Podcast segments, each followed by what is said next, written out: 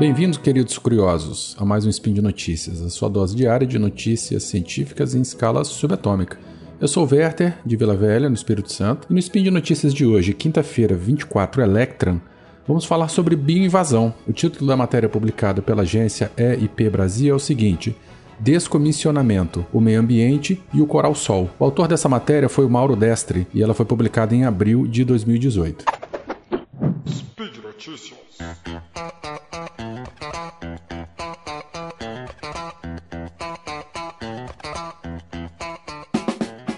O autor começa a reportagem relatando, é, falando sobre um workshop da Petrobras que aconteceu em 2016 e o tema desse workshop foi Bioinvasão Marinha, Desafios para o Descomissionamento. O descomissionamento é a desativação de instalações e estruturas marítimas. É, nesse workshop é, surge a questão do problema às atividades de descomissionamento provocados a partir da bioinvasão do coral-sol em águas brasileiras. Bom, é, para continuar esse assunto, vou falar só um pouquinho sobre a espécie. Essa, o coral-sol, né, do gênero Tubastreia, ele é originário do Indo-Pacífico e ele chegou na região do Caribe na década de 1940, incrustado em cascos de navio.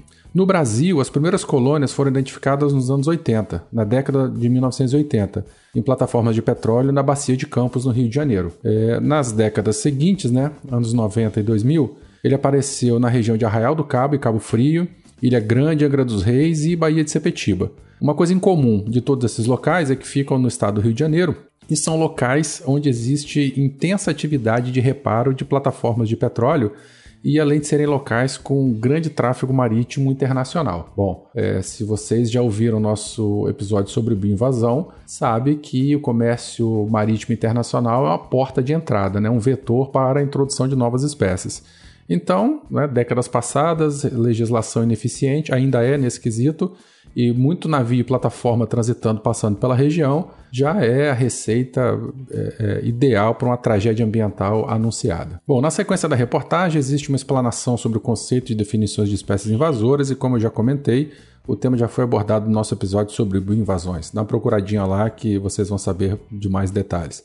É, especificamente sobre o tubastreia. Segundo o diagnóstico sobre a bioinvasão desse coral no Brasil, é, realizado pelo Ministério do Meio Ambiente e Instituto Chico Mendes em janeiro de 2018, é, tanto no Brasil quanto em outras regiões afetadas pela invasão do coral-sol, os estudos vêm observando os impactos potenciais e efetivos da sua introdução nas populações e comunidades nativas marinhas.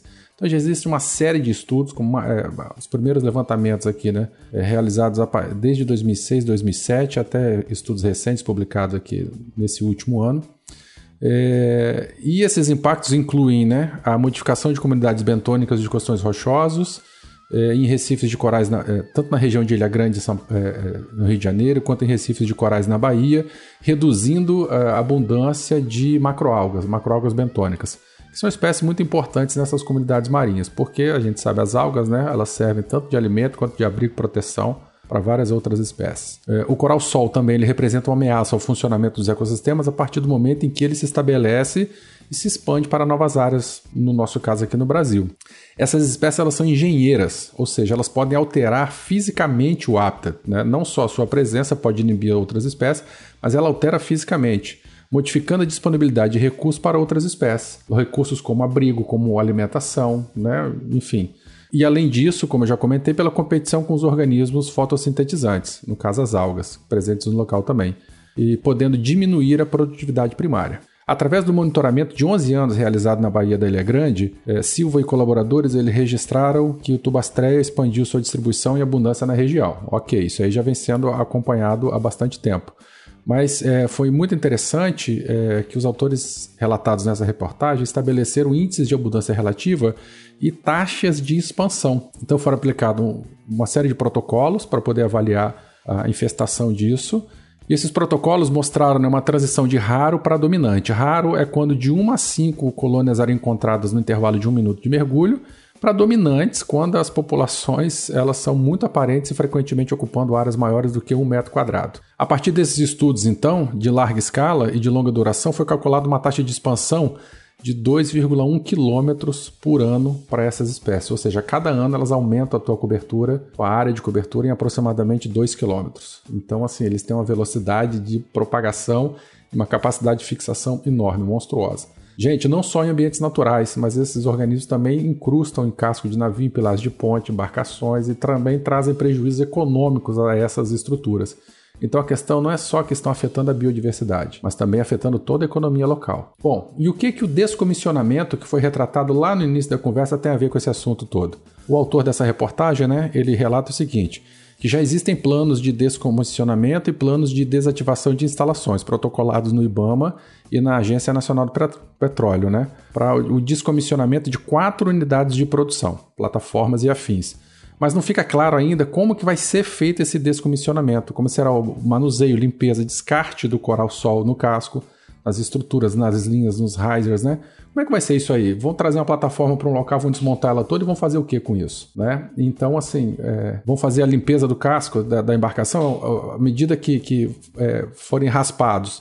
Esses organismos eles serão coletados e vão ser descartados ou vão ser, é, como tradicionalmente é feito uma raspagem submersa? Eles são raspados e, e são abandonados no fundo, no leito do mar.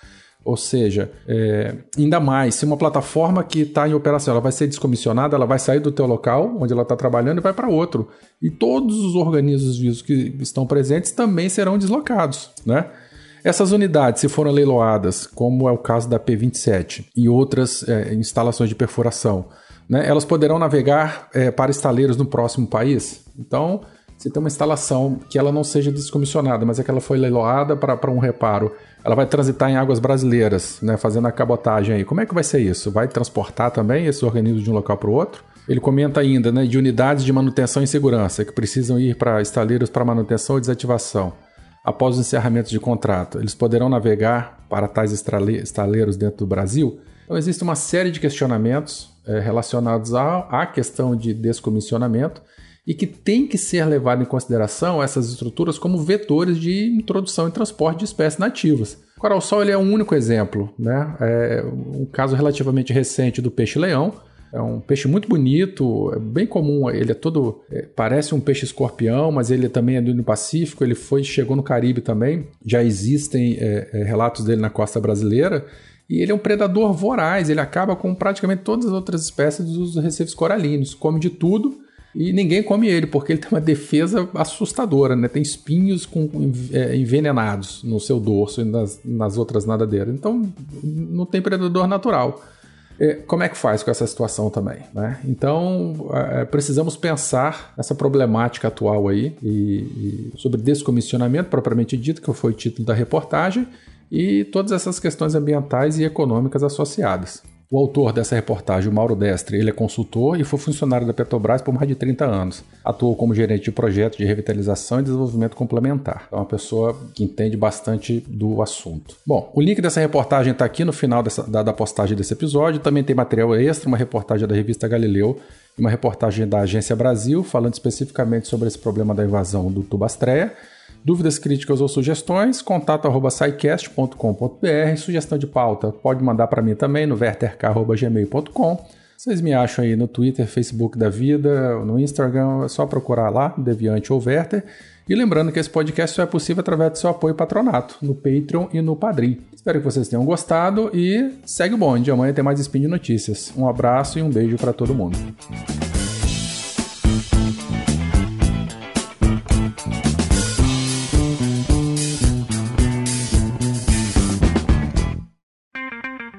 Edição por Felipe Reis.